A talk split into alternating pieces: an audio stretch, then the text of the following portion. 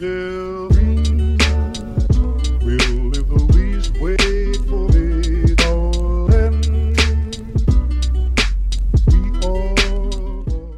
大家好，欢迎大家来到 Yours 有你，我是老段。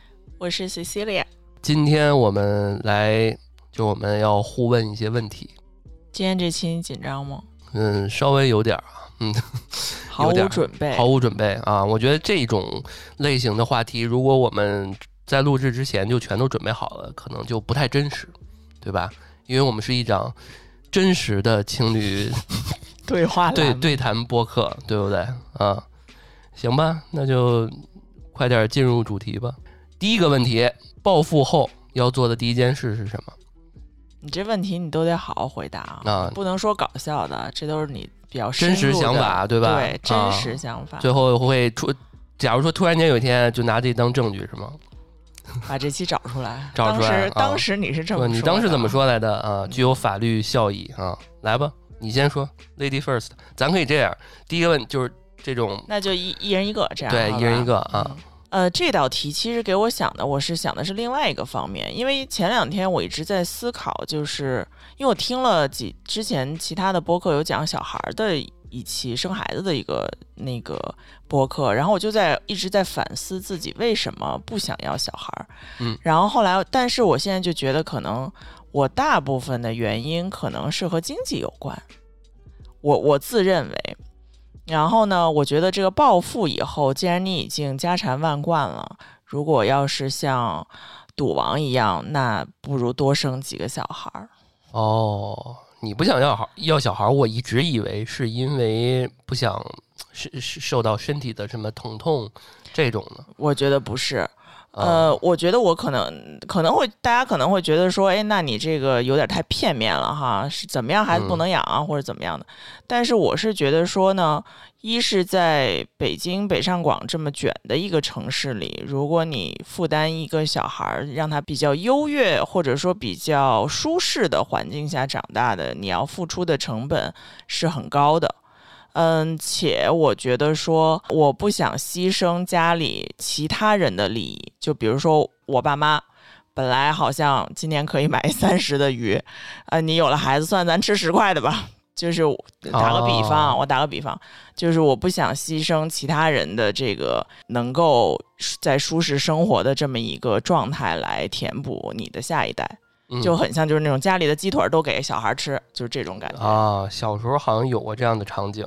嗯，就是做点什么好吃的啊，基本上长辈好像不太能分一口，然后把好的都留给你。对，嗯但是其实你反观咱们爸妈那一个年代的时候，我爷爷和奶奶可是吃家里最好的东西，小孩是没份儿的。哦，是吗？对我爷爷奶奶和太爷爷太奶奶的时候，我们家的小孩吃的是不好的，哦，这样吗？因为钱，因为好吃的东西和有营养的东西要留给家里的骨干，哦，就是谁能挣钱谁吃的最好。嗯，其实也是合理的。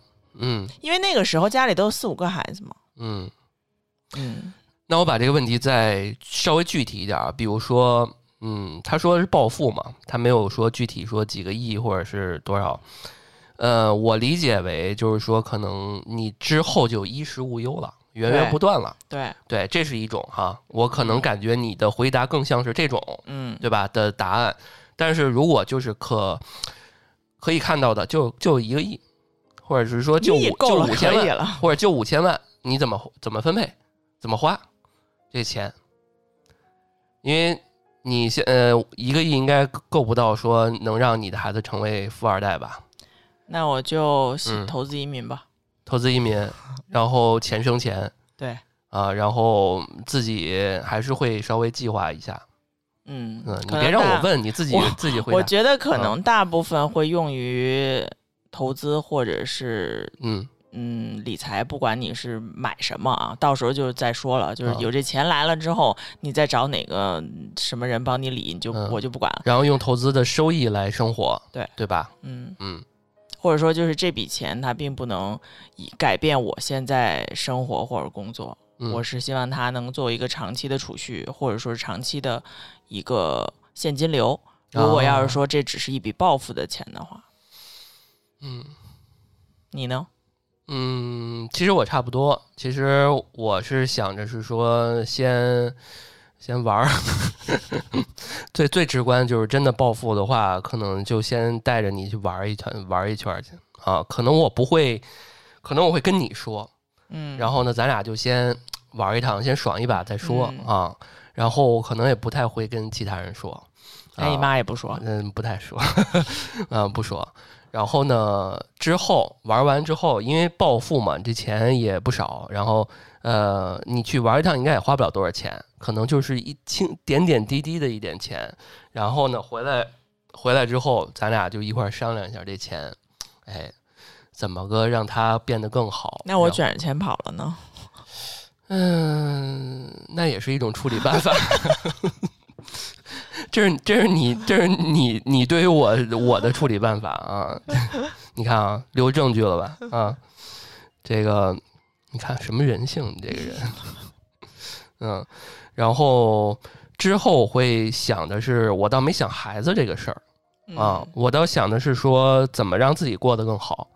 我以为你会说先，比如说先买个大别墅，然后再买个什么农场什么之类的，就是呃，当然啊，当然，我觉得那个先玩一趟，然后到到最后沉寂下来，肯定是要想着怎么孝敬父母，这个肯这是这是肯定的啊，嗯因为毕竟这个父母嘛，养育啊啥的，这个不用说啊。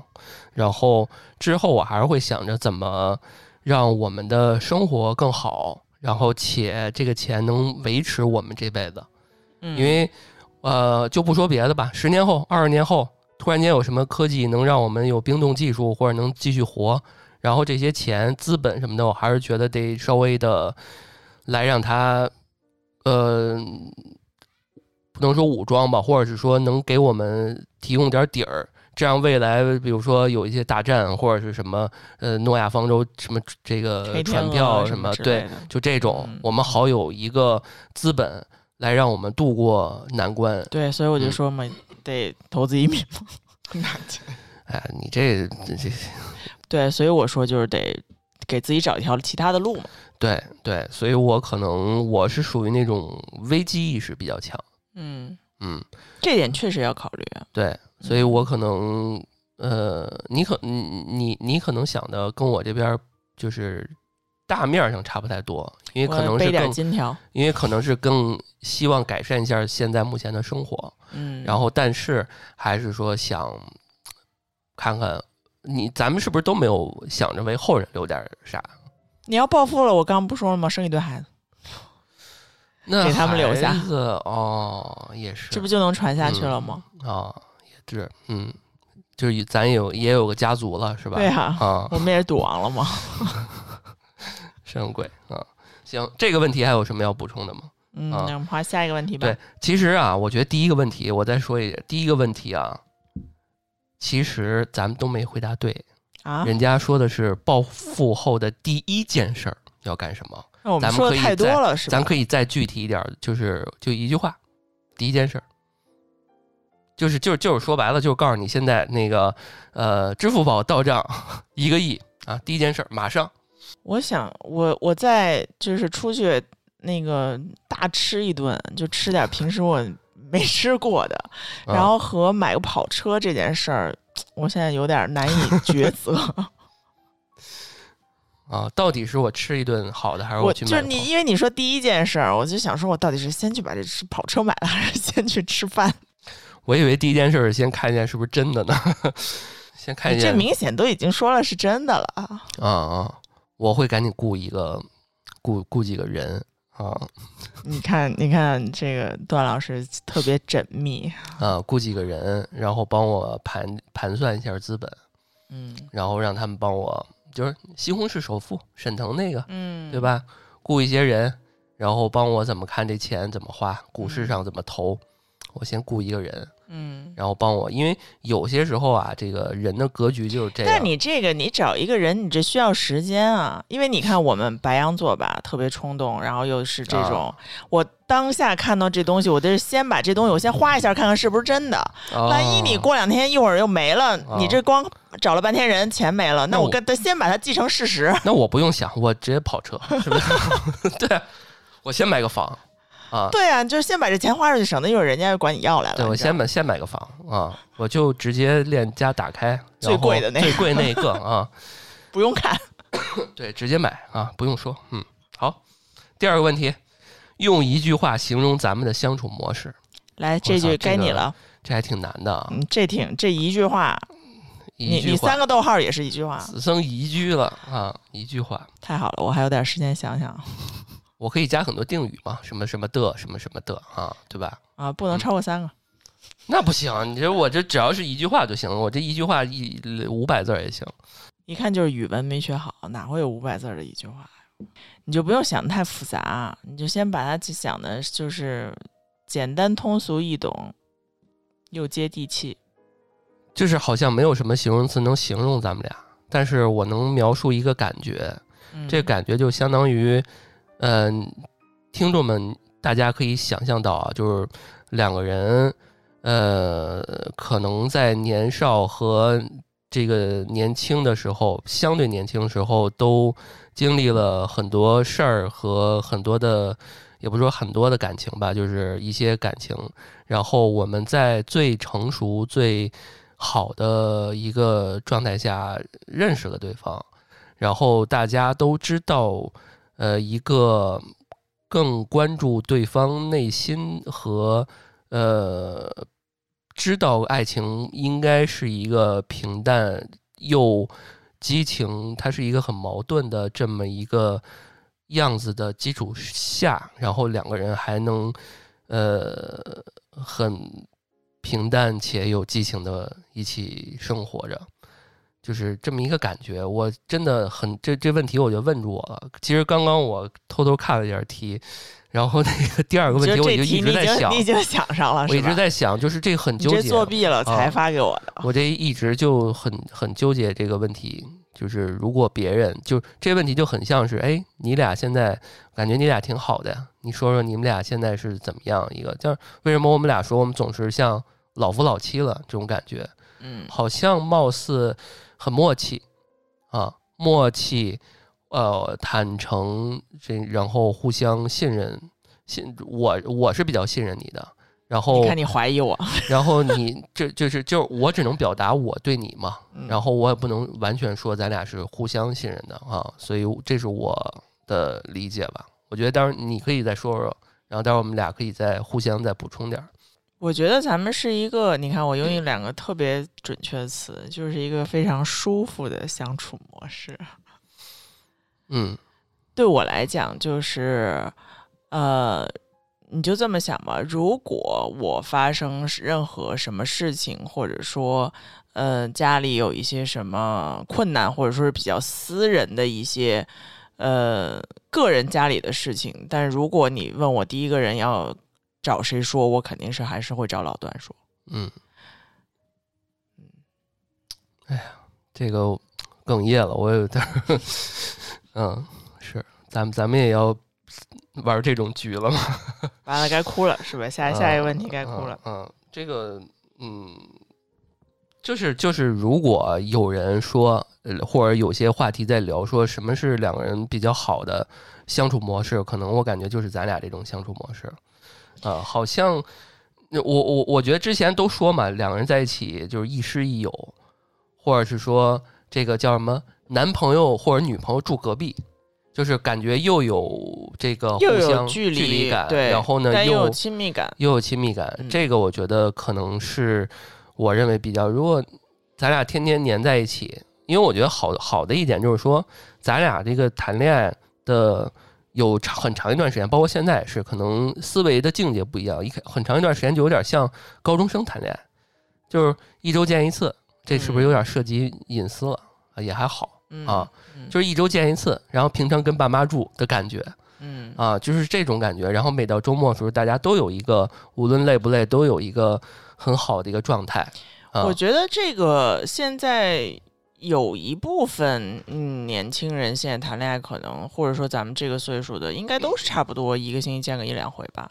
因为毕嗯竟工作还有北京这个通勤这那的，是，也不一定都非常，也不一定都是住在一起。但是我嗯就是说，觉得说，在你们没有见面的这段时间里面，其实也你们也有很呃紧密的一些交流。嗯其实说，嗯，比较那什么的，就是我以前从来没有跟人家视频过，因为我觉得非常的不舒适，不适不适，就是嗯打开视频这个动作会让我产生非常不适，嗯然后我就觉得说对这个视频就是不知道在干嘛，然后两个人有什么可聊的呢？我对这东西特别的恐惧。但是其实你看，我跟老段第，我就跟他说，我说这是我第一次视频，啊，对，我记得你第一次跟我视频的时候，你就跟我说过这个，我当时还不太敢相信。对我就想说嗯没事儿视什么频呢？啊，因为我特别对这个东西就是不是很不想接受，但是我对，但是咱俩视频我觉得还是挺挺挺流畅的，对不对？最后貌似咱俩还没少视频，对对，现在可能爱上了视频，好像不怎么语音。我好像咱俩除了电话，就是打电话啊，直接拨电话，嗯好像语音的形式比较少，嗯，对吧？就是嗯就是相当于我们俩沟通，除了就是文字打字最多，嗯然后其次是电话，嗯，然后其次是视频通话，然后最后是这个语音通话，对吧？你想想是不是这样？嗯嗯很少用语音的这种沟通，一般都是想看看对方。我觉得我我这么说吧，我觉得以后假如说我们俩住在一起，到时候可能对于这个理解，在在两个屋打视频是吧？对，对于这个这个是不是很好相处的相处理解可能还会会有其他的想法。想法。对，嗯嗯，可能现在这种状态对于我们来讲是比较舒服的。嗯，你嗯，这个词也非常准确。嗯，你看我刚刚掰扯那么半天，一点儿都不准确。你看第三个问题啊，嗯 你对无理取闹的定义是什么？哦，好像该我先说了啊，啊，你都要说我，差点我差点都说出来了，我跟你说。那你说，你说，啊，在我心里边，你不可能有无理无理取闹，你说什么都是对的，嗯，你怎么着都是有你的合理性，这是我真的，我不是说政治正确，或者说在你这儿这个要保命嗯，啊，因为我觉得我很少无理取闹吧，呃对对，当然你也是没有过啊，因为我觉得这是一个挺蠢的事。就我觉得有些时候啊，看大家对于无理取闹这个阈值在哪儿，因为有些人他可能会犯一点小任性，不高兴，对，啊。这也就是说，这个无理取闹有 positive 的一面，就是他可能小作一下，人家说这个小作怡情或者什么，但是对，只是恰巧我不会而哎已。，我举嗯我我我我假设一下，比如说，呃，你今天心心情不好，然后你也没控制住，你就想小作一下，或者是说在我就是面前发火，发个火啊啊，然后我假如我我我突然间回应你，我说你有你你怎么你有毛病吧？你不是这不是无理取闹吗？你会怎样？我可能也继续爆炸吧，继续爆炸？对，你会在心里边记我一笔，你就觉得哎呀，这个人，我我得重新考虑一下。嗯呃，我可能大多数时候是吵，就是如果我争吵完了，完了就完了啊，的这么一个，不会记。仇，很少。对，因为我只能说我记性不好，就我就记不住了。嗯啊，就不是很重要的事情，我可能就记不住了。嗯、我这个就是有限的大 脑，可能得就是用在其他的事儿上。嗯呃，但是我是觉得无理取闹其实是一种情绪的发泄。对于女孩儿来讲，呃，如果你有满足她的一些情绪上的需求，嗯、其实可能还好，就是不大会这样。但是这嗯是我个人的想法啊。嗯嗯当然了，我觉得就是撒个娇或者是什么，两个人就是就那种撒娇形式的那种小争吵，可能也不可能应该不算无理取闹嗯吧。，但是我觉得你会，如果受到了一个，就是到了你的一极限，你会烦，然后我就烦了，对吧？对你会烦，因为我能洞察到，偶尔有些时候我在嗯你我撒娇的时候呃是吧？我在呃也不算撒娇吧，就是在我呃把一个事儿说的比较多的时候，然后你会觉得麻烦、啰嗦、烦，对哎呀，就是没完没了的这种啊感觉，对对吧？对，啊，你说一遍我明白了就好了，嗯，嗯。所以你看啊，你还挺了解我的，这就说明我包容你，但是你不包容我。不是我我没发现嘛，我洞察力差。嗯，对，还是那样，就是我我记得那个就是就是每个人看待一个问题，就看他到底是不是真的在乎你和爱你嘛。就是有些人可能觉得，哎呀，这个我女朋友就是他妈作啊，特爱作，嗯老跟我闹。但是有些时候，呃，就是如果你很爱她或者怎么，你就会觉得，哎，挺好的，对吧？就是每人看的视角不一样。而且或者有嗯些人时候有说的是这，他既然说出来的时候，他其实并没有是特别在意的，就没有往心里去，我觉得只是嗯跟朋友们就是这么说一下而已。对，但是该结婚还不不是还要结婚了吗？嗯，对然后第四个问题啊，你觉得什么时候适合结婚？这可能是嗯一个是时呃时间上上，一个是心态上啊，我觉得得是两个人都准备好了的时候，嗯然后你们的想法和对于未来的发展都比较一致的时候，而且或者就是，嗯，就是那种就是恋爱已经谈的差不多了，要么往下一个 stage，要么就结束的那种那种时间段。哦，所以你也不是那种会无休止的，没有再往前进一步这种恋爱的这种的，我觉得也，嗯，因为我见过这种，就是他就现在，现在咱俩不啊是十几年年的一年的时间，然后嗯呃感情的在精进嘛，然后他们有这种就是到这儿，哎，OK，我们可以七八年一直是现在这样的状态，呃，我觉得一直是一种，一直是嗯这种状态的时候呢，其实咱们身边这播客圈也有很多嘛，啊对，就是嗯这个就是看你追求的是什么。如果你追求的是家庭，那你肯嗯。定得有一个好的契机来组合组成这个家庭。嗯。那如果你追寻的是独立自主和自我，那就不要结婚。我觉得这事儿跟要不要小孩儿其实挺重要，有关系。哦，不要你就可以不结呀、嗯，就是好像结婚对于这个决定这一刻，好像跟小孩儿的出生要有一个绑定的感觉，给就普普遍普世上讲，嗯，嗯很多人是这样，这不嗯。代表不代表我们这么想，但是好多人是这么想。对，因为你有嗯家庭之后，我觉得有一个小孩儿是一个蛮好的一个，就就美满的三口三就就好像父母那一代人，他们在你谈恋爱的时候，他们不会催婚呃催小孩儿，啊，但是你进入到那个结婚，他们就会催小孩儿，就是这是一个下一个一个状态。嗯，所以这有一种约定俗成的感觉。那你觉得什么时候最合适？嗯，我觉得，因为这个问题它是年龄，但是我是想着咱们再引，就是再放大一点嘛。年龄，你看咱俩这都做完三十五了，我觉得也不用再去隐隐藏咱俩的年龄了嗯啊。一个三十五，一个就是快四十了，比你比你大点儿。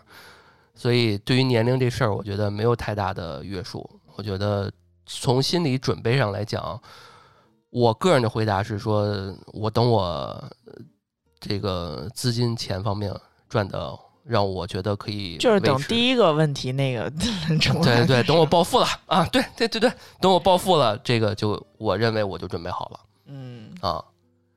因为这个其实是一个认真讲啊，认真讲就是这是一个，呃，你们俩既然结婚，就是一个家庭，家庭无论男的女的都要承担责任啊，不是说谁主内输谁主外的这个责任，至少是说，即使钱是大家一起花，但是大家一起挣，大家一起花，但是你得给大家这个你们俩的这个家，属于你们俩这个家，就是不停的去构建你们的这个城堡，你们的这个外边的这个壁垒，把这个家做得更呃坚不可摧，嗯，然后可以让它更有安全感。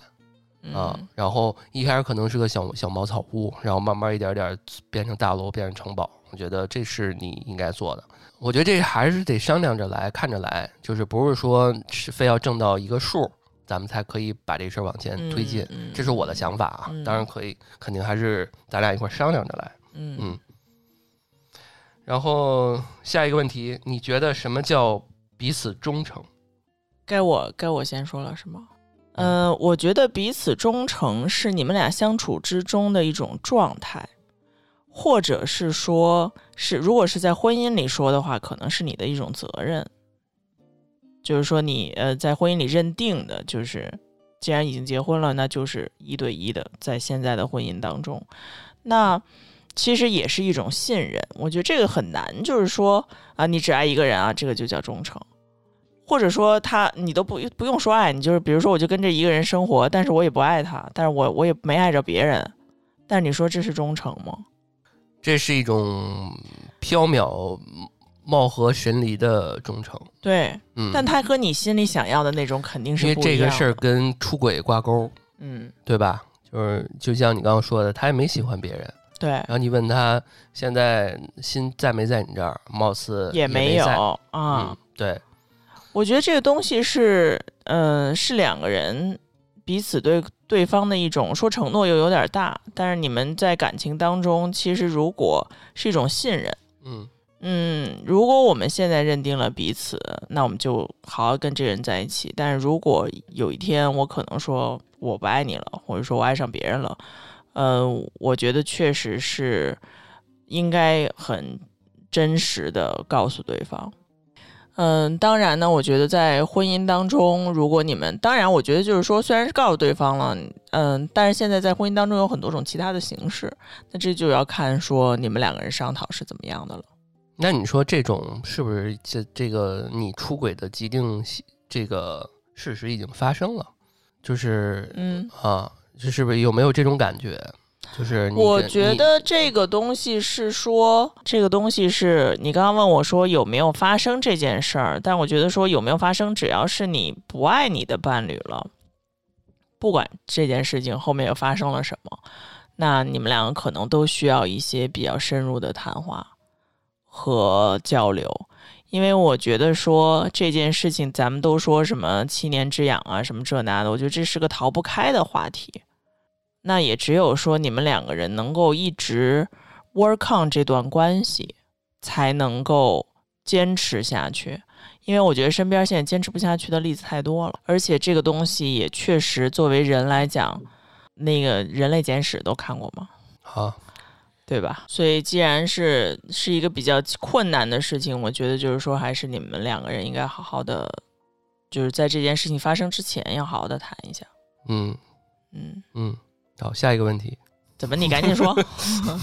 嗯，这个嗯彼此忠诚，嗯，我觉得这个事儿是，我觉得其实我刚刚比较同意你刚刚说那一点，就是如果发现你有点异样，这个异样足够让你觉得应该放弃或者是离开这个人的时候，呃，不能说不要影响对方，或者不要说瞒着对方，是说那个，因为你离开他了，不见你，你不见得是说你是一定是那个出轨的人，很有可能就是他就是你觉得，我想自己开始一个新的生活，因为我觉得身边现在说我们看到的影视剧也好，或者说身边发生的例子也好，其实呃分开的这种状态是有各种各样的啊，。对啊，对啊，离婚的这个事情，并不是说就是单独非得是这一个结局。对。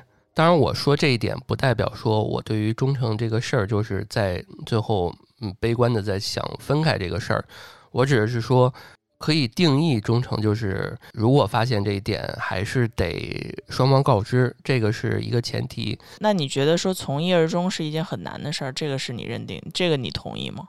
呃，我保留意见，我不太觉得这事儿是难事儿，因为我个人来讲，就是我是一个不断可以给另一半制造好玩儿、好奇心，然后有趣的事儿的人。嗯，我不是那种，就像那个很多人说说哎呀，你们几年之痒什么呃这个那个的，但是如果你足够爱一个人，我觉得这些事儿可以不断的去迸发出来。但是我对这事儿啊，嗯我现在不敢说未来我怎么一定要一定要怎么着，因为我觉得这种所谓的男人的或者女人的誓言是没有意义的，嗯，只看你怎么做。但是呢，我比较相信这个我我可以做到。嗯嗯，因为现在所谓的爱情秘籍、爱情圣经都说，哎呀，两个人在一起，最后没法说相互呃性呃性也好，各方面吸引到一辈子。嗯但我就想挑战挑战，试试。嗯，就是如果哎，好不容易到这岁数了，找到自己喜欢的人、爱的人，当然我这些我今天也是第一次跟你，呃，这么掏心窝去聊这个。当然，我觉得如果聊到或者是说我说的特别深入的话，有可能给对方造成一个压力，嗯，对吧？当然，我不会就是各个方面给大家给对方造成压力，只是说我想表达一下这样的一个心态，对于爱情保持一个比较乐观，呃，然后不停的去创造新鲜事物的一个东西。因为你今天看到我，可能跟明天看到我也不一样。嗯，当然，我们下面还有一个问题，下一个问题是你觉得另一半应该具备什么品质？呃，因为刚刚我说嘛，我说我希望可以不断的给对方创造一些惊喜，然后让对方，因为人嘛，这个每天都耗在一起，别说我们现在一周见一次了，就假如说我们天天都在一块儿，我也不见得说咱们俩能比现在更甜蜜，甚至可能争吵更多呢，都说不好。这也是我觉得 involve 更多的生活就会争对我们看到了生活这个朋友中之中有太多这样的故事了，所以呢，呃，我们就稍微的再细化一点儿，就是下一个问题，你觉得另一半应该具备什么样的品质？应该这个应该其实是只限于你的，是不是该我先回答了？嗯嗯、就是永远对生活、对我保持好奇心。嗯，这个其实是一个比较自私的想法啊，可能不是说另一半自己要具备什么品质啊，然后我可能对另一半的期许只有这一点，然后但是对于他另就是对于他本身应该具备的品质，可能我有这么几点啊，比如说特别俗的那几点，比如善良，比如说这个对待这个家人朋友的态度，然后如何呃看待这个小动物啊，就这些其实是我比较，因为根据我的生活经验、经历和成长经历，我更需要对方能有的这个品质。其余的可能，比如说他在工作中是不是狡猾一点儿，或者怎么着的，这可能对于我来讲没有什么太多的感受感触，我也不太需要。我真希望他在跟我的生活中单纯一点。然后呢，他如如果如果生活中遇到工作中遇到什么样的问题，呃，情绪价值安慰为主，然后能解决解决，不能解决那就好好陪伴。所以相对来说比较简单，就是品质这一块儿，嗯我觉得刨除其他的，嗯，一些品德上的来讲啊，就刚刚你说那些我们不提的话，嗯，我刚刚想到的可能是对于我，嗯，和我的工作的尊重和支持，这个可能对于我来讲是个前提。嗯，其他的有责任心、有幽默感那些，我觉得就就暂且不提啊。呃，如果没有两个人互相彼此，如果对于嗯对方没有尊重和支持的话，我觉得这个东西是很难的。我为什么这么说呢？嗯，就是说，当他觉得你干的这件事儿，哎呀，特别简单，没有我这累，你看我多累啊，你就怎么怎么样吧。你这洗碗，你今天我站了十个小时，你才站八个小时，你你洗你洗这俩碗吧。就他可能，嗯我就认为说，他对于你的这个东西的不理解和不支持，那就会带来你们未来的一些在生活上的一些摩擦。嗯我说的这可能是一个比较 negative 的点啊，但是就是对于我自己，我是这么认为的。嗯，也就是说，你没有尊重，没有支持，就别就后面就甭谈了。嗯，嗯，那我在这方面还行吧，做的工作 对你你要没这方面，咱俩也不会谈一这么长时间嘛，对吧？啊，但是你说这点我倒没想到，因为好像嗯是不太会说一个自己的呃男朋友，或者是就是哪怕就是普通朋友，应该也不至于说对你的尊工作不尊重吧？我觉得他们的他们的不尊重不是取决于说很明显呃很明显的让你觉得说对啊，嗯，因为你明显的就会感觉到，当这个男生嗯、感觉自己很优越的时候，哦，他会认为你做的东西不值一提，嗯。或者是说他你的这一方面对于他并不是一个加分项，嗯可以理解吧？就比如说你们两个不是一个行业的，嗯那可能没法儿就是你当所长，我当局长，就这这种感觉的，嗯那他可能就会觉得说，那你这个就不如我这个重要。嗯。当然，我觉得抛开咱俩，我觉得如果对方的工作不是一个加分项，倒也情有可原。只是说你不要去，呃，就你不用判对，他们的，我觉得会有一些，因为我是不管是说是在因为这种人的话，如果我感觉到他有一丝这样，我可能我们就不会是什么朋友或者什么之类的。哦，连朋友都不行。嗯就我就不喜欢就是这样，嗯因嗯，为你彼此没有一个很平等的状态，不接触到一定程度，应该不太会。对你可能不知道。所以那你的筛选的成本其实还挺高的，就是你得接触一的一下嗯，一段时间，甚至因为嗯可能不接触到那程度，还不太能因 get 为你会感觉到你的生活当中，你的朋友就是小时候都是同学，大家都是一样，但是后来可能这些人就慢慢的淡化了。嗯他可能对于他自己的那些事儿，他可能很感兴趣，但是对于你的这些或者什么，你们可能就没有共同话题了。哦，我不知道我这个有没有说清楚。所以这一点其实我还没太想到嗯啊，就是就是你是最在乎的这一点，就是对方有没有尊重你的工作。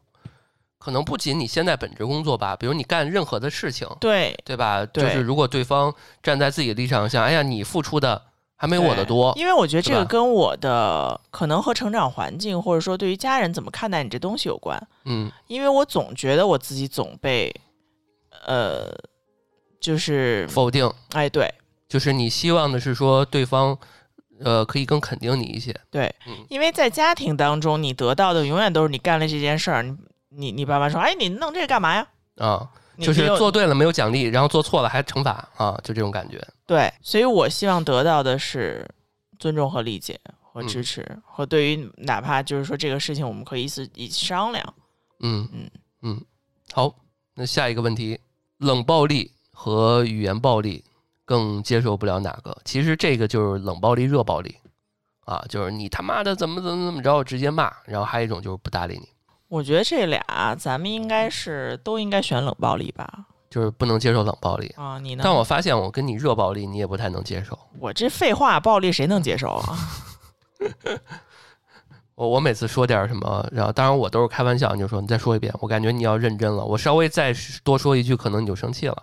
嗯，好好几次都是这样因为我可能有一些不识逗。啊，对，你就特特别不识逗对啊，虽然有些时候挺好哄的，但是就特别不识逗，对你，这好奇这我小时候就是这毛病，啊？因为我奶奶什么小时候为什么呀就是容易当真是吗？对，就是我小时候应该，如果是从小时候，就是小时候嘴笨，就是人家跟你说一句啊之后，你就无力反击。你你哪是小时候？完了，现在就没有支持和理解。没有没有，你这个都做播客了，是不是？这个还是很厉害的，嗯。然后我个人觉得同等不太能都能不能不对啊，太能接受。只要是暴力，大家都接受不了。好像你更有话直说行不行？就如果非要选一个呢，你还是不太能接受冷暴力呗？嗯，啊因为我这个性格可能就是你有本事，就咱俩就就打一架、吵一架，就是那种嗯但是有一点就是，不是说最好不要个讲理吗？就是在吵的时候呃讲理，你吃对你你能听得进去讲理吗？就我感觉我看什么事儿，，你就看什么事儿。如果这个事情真的就没法讲理，没有什么正确跟错误，不是说个数学题的那种感觉，啊，你就没法讲理。生活中哪有那么多理啊？嗯，也是可能最后掰扯了半天，好像这事儿也没那么重要了，好像就是每个人在伤害对方，而且或者有一些问题都是你们在生活当中的选择，嗯，而且你说这个选择的话，我们可能没有太多的对跟错的选择，只有适不适合你，或者说我这样做我习惯了。嗯。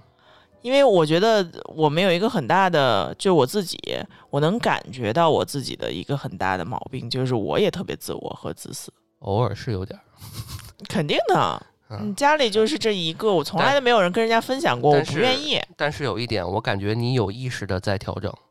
嗯啊，就是会更，就是就就说咱俩吧，因为我也不知道你对别人怎么样，就是我能感受到你有调整和变化，就是一开始你可能更不太能就是站在对方的角度去思考一个事儿，对，但是现在可能会是我比较好很多那，可能就是共情能力没那么高，嗯，是但是我自己认为我还挺能共情。对你这共情就是乱共情。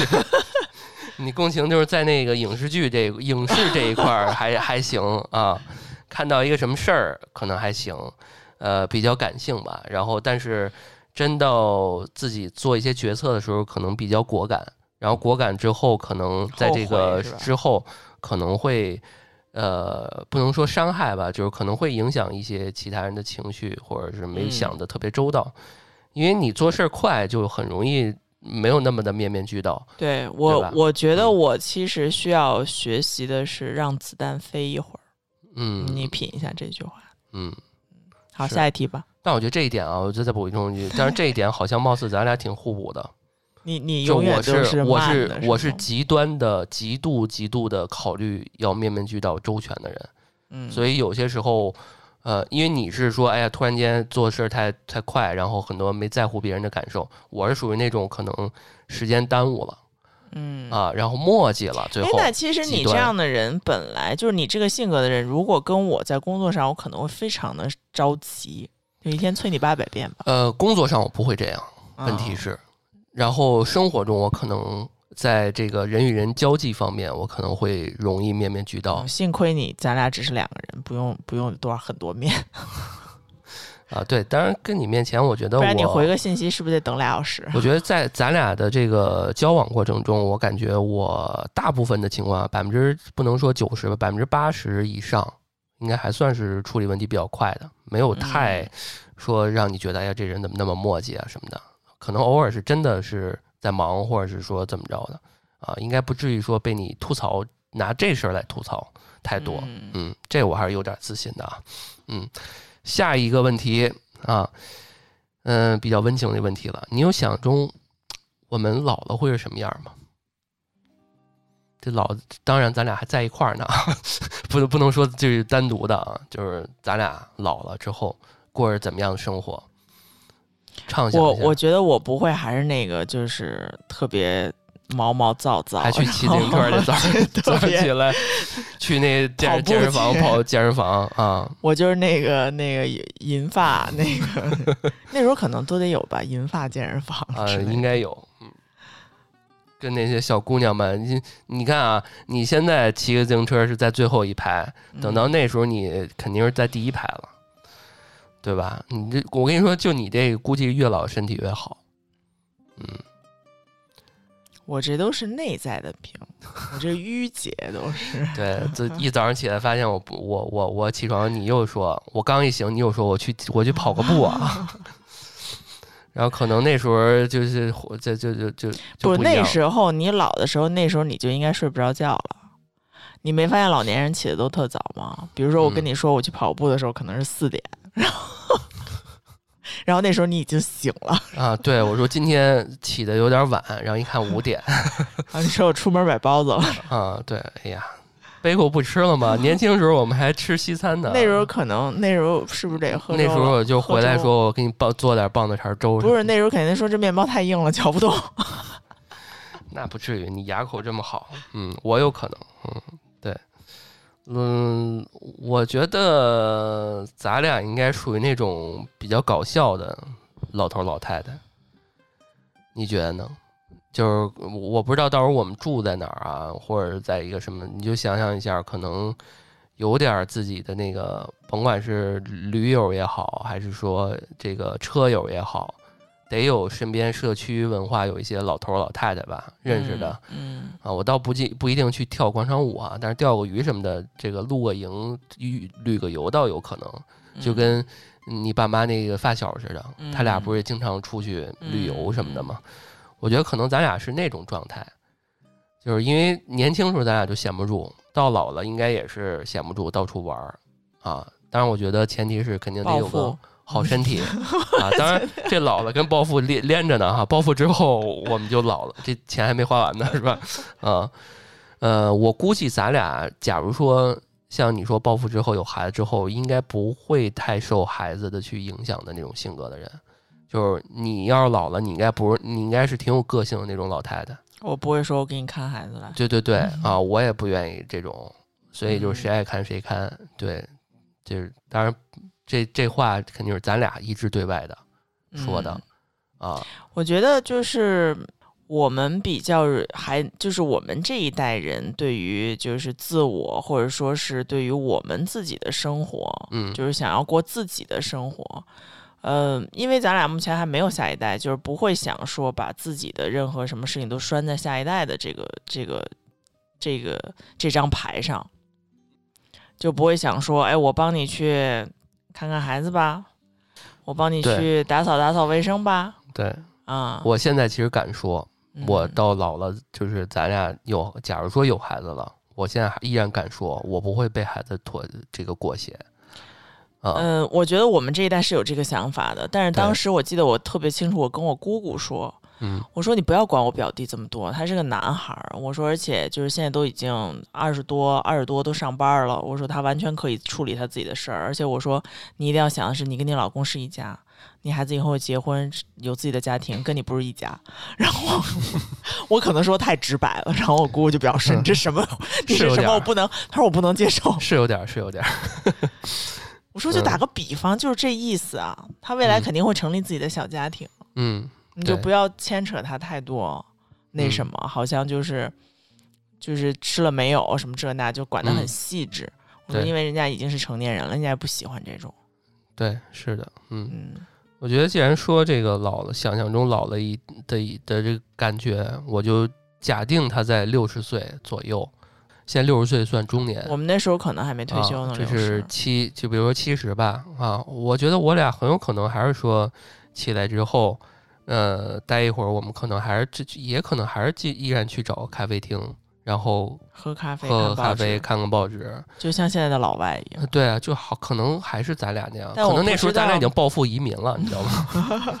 嗯去斯德哥尔摩，啊，得了斯德哥尔摩综合症，知道 不知道那个时候嗯就是我们还有是还会不会上班？你要是像嗯日本那种，可能还在上班。对啊，你像有些你开出租车，那个我收银这种。你像有些六七十岁的那种这个大佬，就是商业的大佬，不依然还要管好多公司的事儿吗？谁知道那时候咱俩对吧，是什么样一个社会阶层呢？我可能已经有好多公司。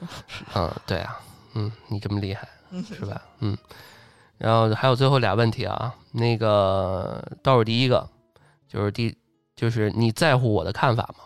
这个其实刚刚有提到过，就是是不是能共情对方？那我当然是看在乎你的看法，但嗯是是分事情啊。比如什么样的事情，你可能会更坚持自己？呃，如果是我们两个都相关的事情的话，一定会听的。嗯就是关于家庭或者说是什么，这一定是商量结果的，嗯才才那什么的。但如果是一些嗯个人的选择的话，在我们没有组成家庭之前，可能会比较可能会比较自我。哎，为什么有这么大的？因为我刚才试图想了一下，有一些嗯什么事情是不在家庭当中发生的。后来我想了一下，如果要是结婚了，好像都是家庭的事儿。就包括比如说我自己，今天我想考这个公务员儿，那其实对，如果你们两个人已经组成家庭了之后，这也是一个家庭的选择。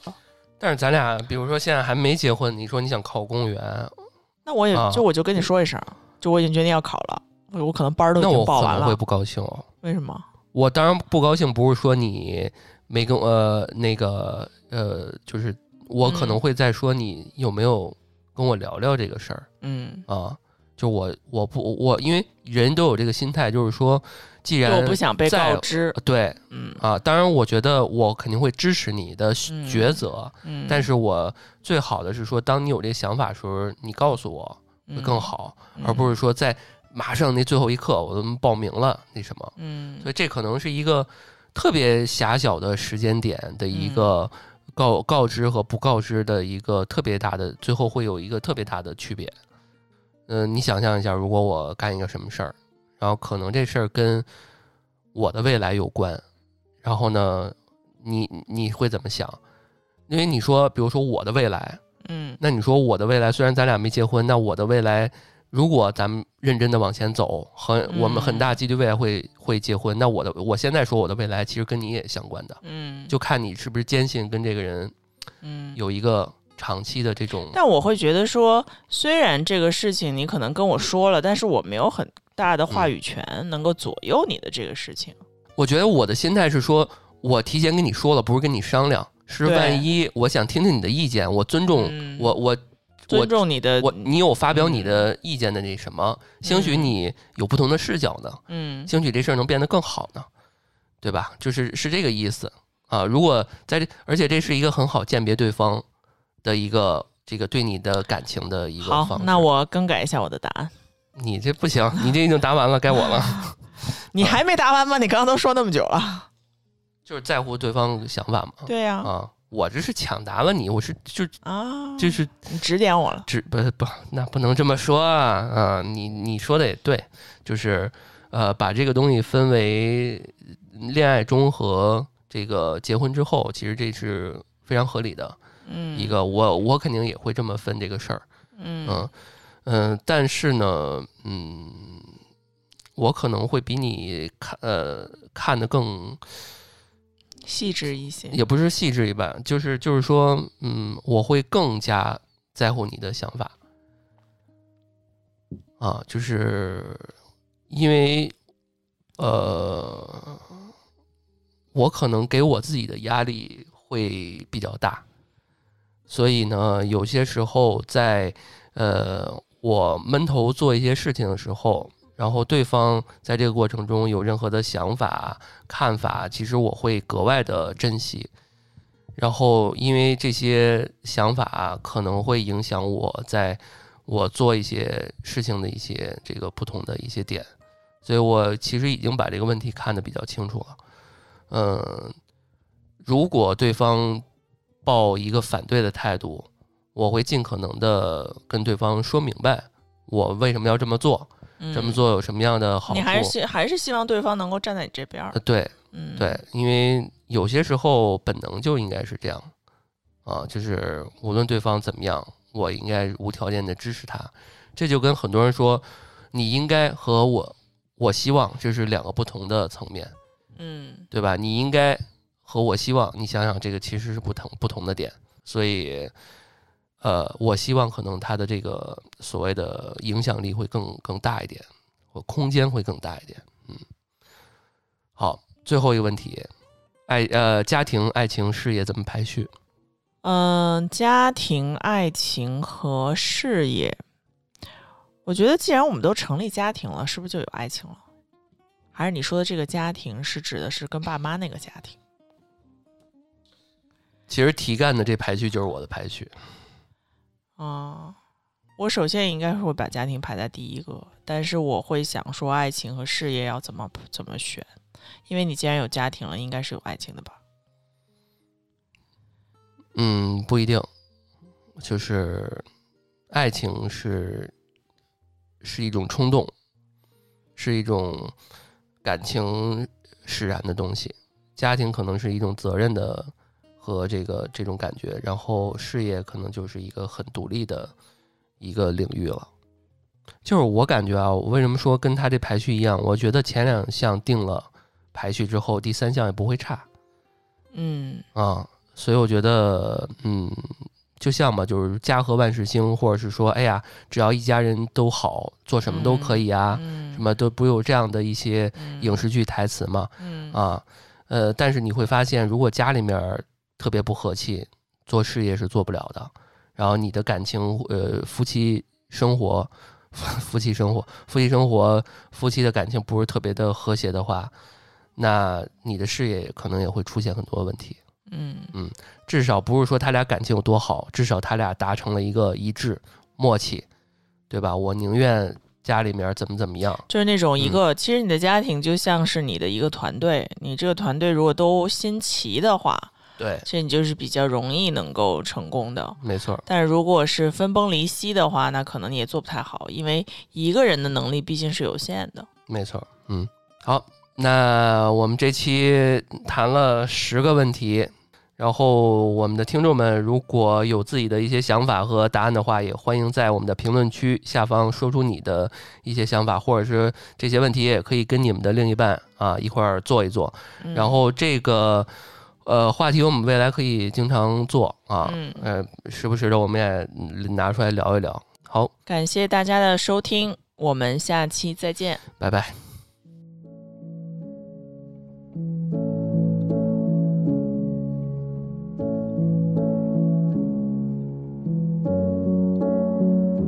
Say it's not enough to be in love. You need prove it somehow. It's not dollar signs or pickup lines or anything that you could kiss away now. That sinking feeling that you get when you say something you regret. Cause you were jealous of some stranger that she met when you were gone. You feel insane. Love is pain.